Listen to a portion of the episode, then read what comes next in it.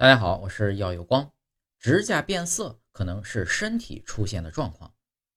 指甲颜色变黄在老年人最常见，这是机体自然衰老的表现。除此以外，甲真菌病、银屑病等疾病时，指甲也可以变黄。如果指甲颜色变黄且伴有甲板增厚、松脆、甲下碎屑等情况，很有可能是得了灰指甲。这时呢，到医院做个真菌化验检查，常常会是阳性。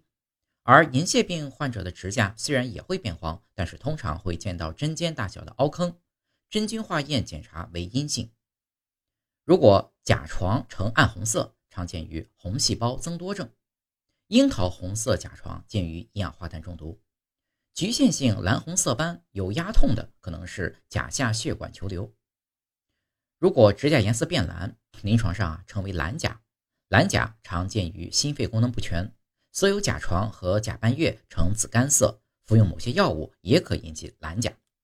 如果指甲颜色变绿，临床上呢，绿色条纹甲可嫁于缺铁性贫血患者，甲板出现绿色条纹纹状纹理，可伴有反甲、灰甲。